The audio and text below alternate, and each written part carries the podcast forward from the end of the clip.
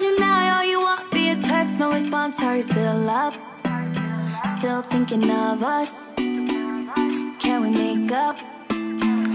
It's so hard to forget all the bad things that went on between us. 5月4日火曜日日常の毎日を記念日にそんなあなただけのウェイクアップレディオ本日もピオラジパーソナリティナビゲーターはさこたんですおはようございますはい。おゴールデンウィーク真っ只中の5月4日緑の日祝日となってますが皆様いかがお過ごしでしょうか？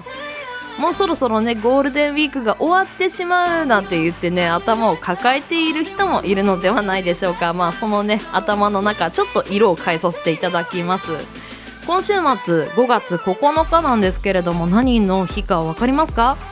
皆さんちゃんと準備はしてますか？母の日となってます。そしてまあこの来たる日曜日にかけてまだプレゼントを選んでない方に今日はオープニングトークをお届けしていきたいなと思ってます。2021年母の日プレゼントランキング。第3位です。ケーキ。あーもうどの時代もね誰しもねケーキを見れば笑顔ですよ。お母さんなんかね本当にもらったら嬉しいのではないでしょうか。このケーキでもあのワンホールでちょっとゴージャスめなやつとかあとはあの詰め合わせショートケーキの詰め合わせといった少し豪華なケーキが今は人気なようです。見た目もね映えますしね。やっぱり見た目がパッと見て嬉しいと気分が上がりますよね。そして第2位これ1位かなと思っていたんですけれども2位にお花が来てました。花はねもらったら嬉しいですからね。そして今人気なのはプリザーブドフラワー。あの成果を加工して、ね、長く見れて楽しめる、まあ、5年ぐらいだいたい楽しめるんですけれどもあの家にいる時間が長いので、まあ、彩る何かを長く楽しめるっていうのは人気の一つになっているのかなと思います。そして第1位が名前入れグッズ。あのー今ですねワインボトルにメッセージが入れられたりあとは名前入りのマグカップやボールペン万年筆といった感じにあのオリジナリティのある、まあ、世界に一つだけのプレゼントというのが人気なところになっているみたいですね。まだ母の日にこれは渡してなかったなっていうのがもしあったらぜひ、あのー来週のね日曜日に備えて今から用意していくのはいかがでしょうかでは火曜日です。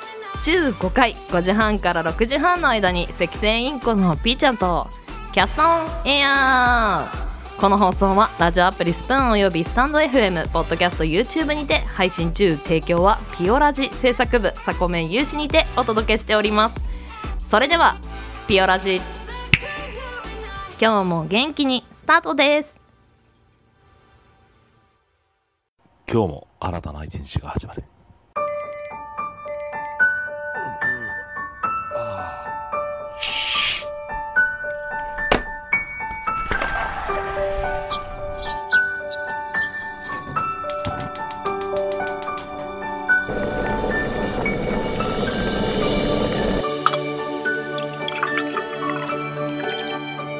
毎朝5時半から6時半の間に赤線インコのピーちゃんと。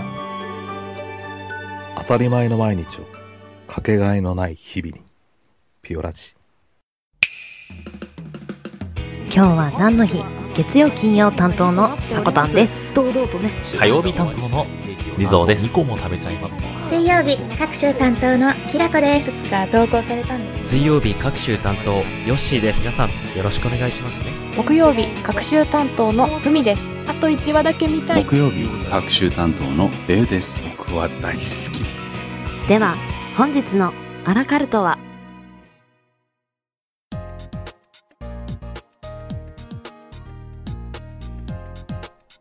5月の4日。今日は何の日？こちらは一般社団法人。日本記念日協会のホームページに記載されている協会に登録された記念日を紹介していきます。本日火曜日担当の地蔵です。よろしくお願いいたします。では改めまして今日は何の日？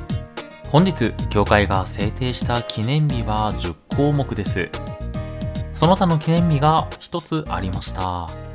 タイトルからご紹介していきます。高級食パン文化月間、口臭ケアの日、ゴーシェ病の日、糸魚川翡翠の日、スター・ウォーズの日、しらすの日、巻き寿司の日、みたらし団子の日、薄いエンドウの日、エメラルドの日、その他の記念日で緑の日となります。それではまず、糸魚川翡翠の日からご紹介していきましょう。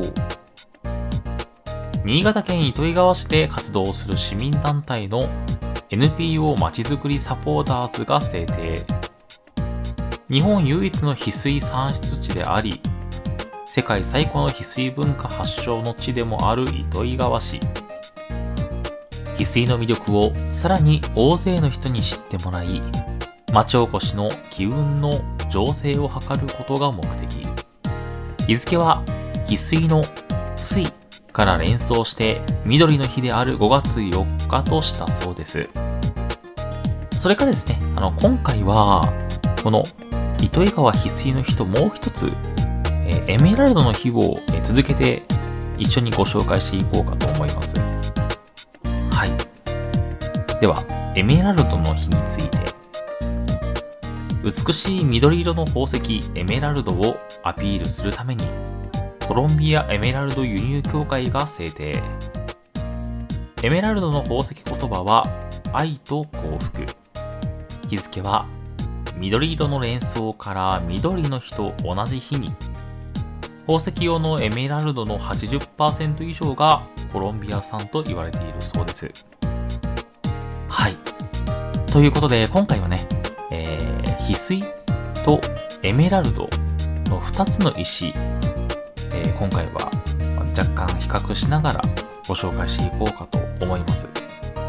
はい。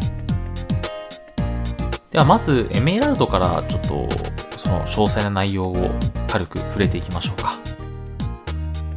えー硬さを表すモースコードが7.5から8と言われており、ジュエリーなどにも十分な硬さのある宝石と言われているそうです。しかし、その特性上傷つきやすく割れやすいという特徴があります。ちなみにですね、えーダイヤモンドのこのモースコードの値が10らしいですね。偏った知識なのか、ちょっとわからないんですけれども、確かダイヤモンドもすごいよく硬い宝石としてま有名な宝石なんですけれども、あの硬さって圧力にはすごい強いけれども割れやすいらしいんですよね、ダイヤモンドって確か。うん。だからこう、最初になんかその話を聞いたとき私、なんだろう、その、硬さと割れやすさってイコールじゃないんだなって ちょっと不思議な感じはしましたけれども、エメラルドも同じように、あの、硬い石ではあるけれども、割れやすい特徴もある。そんな宝石らしいですね。エメラルドは、ベリルと呼ばれる鉱物で、アクアマリン、モルガナイト、ヘリオドール、ゴッシュナイトと同じ仲間です。えーそんな中、エメラルドは非常に人工処理を施された宝石が多いらしいです。全くの無処理で美しいエメラルドは非常に高価なものになるそうです。なので私たちがよくテレビなんかでね、見たことのあるエメラルドは基本的には何かしら人工の処理が施された宝石であることが多いとされているそうですね。うんえー、それではですね、もう一つの宝石、翡翠ご紹介していきましょうか。翡翠はジェイド、ジェダイトとも呼ばれるそうです。縄文時代からお守りに使われていたというほどの歴史のある宝石らしいです。宝石言葉は健康と繁栄、福徳長寿、幸福などなど、やっぱり昔から縁起物としてね、使われてきた宝石なので、うんいろんな言葉の意味が付随しているらしいですね。よく知られているグリーン以外に白と黒無色透明の氷翡翠。紫色のラベンダー翡翠。青翡翠赤翡翠などいろいろな色があるそうです。これまたあのひときわ扱いが難しい宝石らしいですね。でその理由として偽物を見分けるのが非常に難しいと言われていることと品質の良し悪しが分かりにくい。この2点がこの翡翠という宝石をひときわ難しく扱いを難しくしている理由らしいですね。もともと翡翠はそれほど透明度が高い宝石ではないそうですね。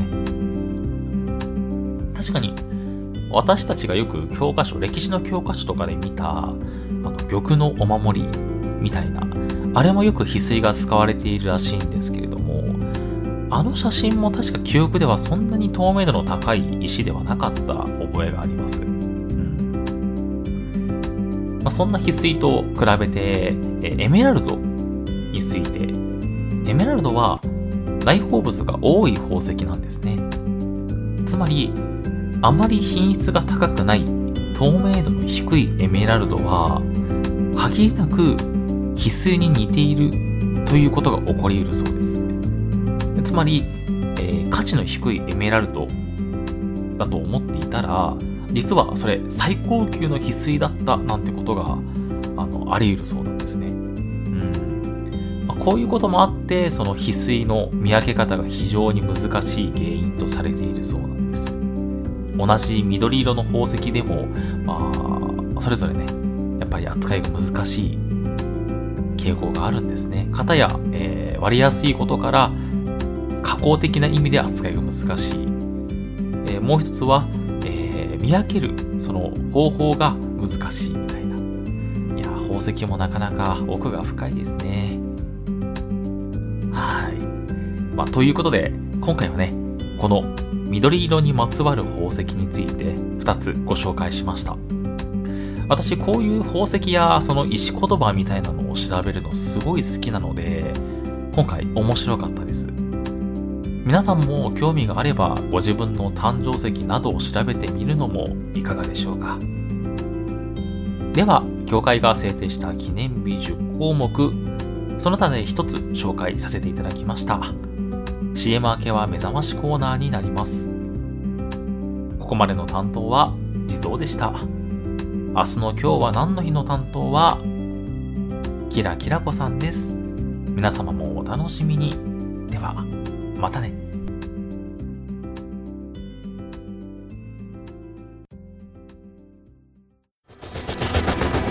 新潟をキーステーションに活動するサコタンと B ちゃんに全国のサコメンたちは様々なコンテンツを発信中。ホームページは www.sakotan.com でアクセスまたはおさこの部屋で検索 YouTube サコタンチャンネルもグローバルに展開中チェックイアウト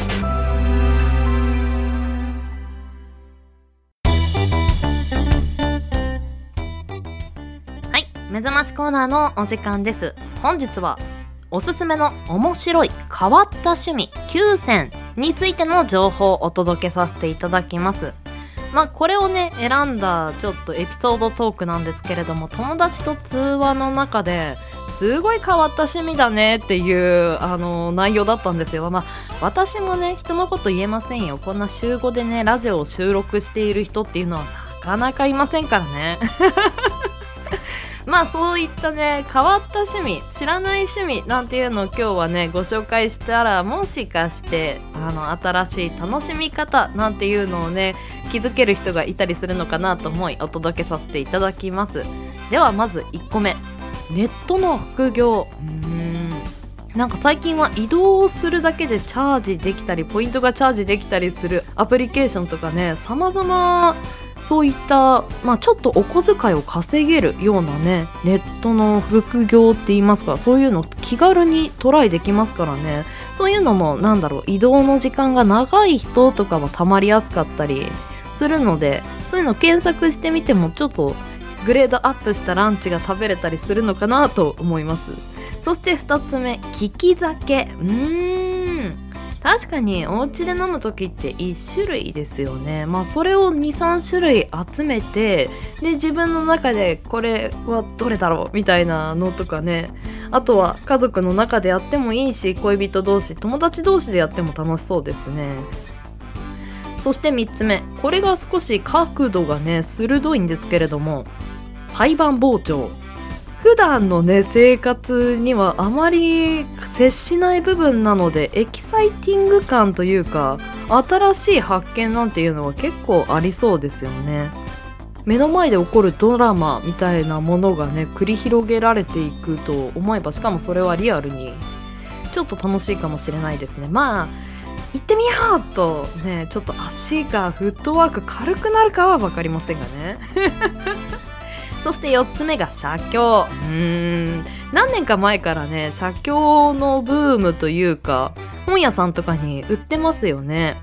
あのなぞるだけで写経ができますみたいなテキスト本。そういったのもなんか精神集中ではないんですが非日常感はあって少しストレス軽減になったりもするのかなと。そして5つ目辛いものを食べる。辛い好きは最近よく見かけますがお好きですか？お店でも唐辛子のマークで3つ以上で激辛とか書いてあるのに少しトライしてみるとかいうのはね一つのアドベンチャーというか感じれるかもしれませんね。そして6つ目。夢小説を出筆する、まあ、この夢小説というのが2次元3次元。まあリアルではないお話を物語として書くといった趣味なんですけれども。紙とねペンもしくはパソコンあの携帯なんかでも今は文章が売ってますのでトライしてもね全然いいんじゃないかなってもうハマるかハマらないかはわからないですけどね。そしてこの7つ目がすごい面白かったんですよ。これ趣味なのかなって思って。枝毛探し。いやあの暇な時にね枝毛探しますけどこれ趣味なのかなって趣味はって枝毛探しって結構面白い人ですよね。そして8つ目。知らない駅に行って散歩。人が集まらないようなねちょっと仮想感のある駅なんかであのトライしてみるのはまあソーシャルディスタンスなんかも取れているし普段行かないところに行くっていうのは冒険感というかアドベンチャー的なところありますよね。これは面白そうだなと。写真を撮ったりするのが趣味な人はこういったのをねプラスアルファで設けてみるのもいいのかなと思ったりします。そして最後9つ目似顔絵を描く。うーん。絵を描くという行為を日頃全くしていない人っていうのはちょっと自分で描いてね下手くそすぎんとかね それを写真にあの収めて友達に送ったりしてもネタになりそうですしね。そして意外な才能であれ？俺結構うまくね？なんていう人もいるかもしれません。まあ本日は面白い変わった趣味おすすめ9選紹介させていただきました。皆さんの中にある感覚に刺さったものはありますか？とりあえず今日ねお時間ある方は枝毛を探してみましょう。ではエンディングです。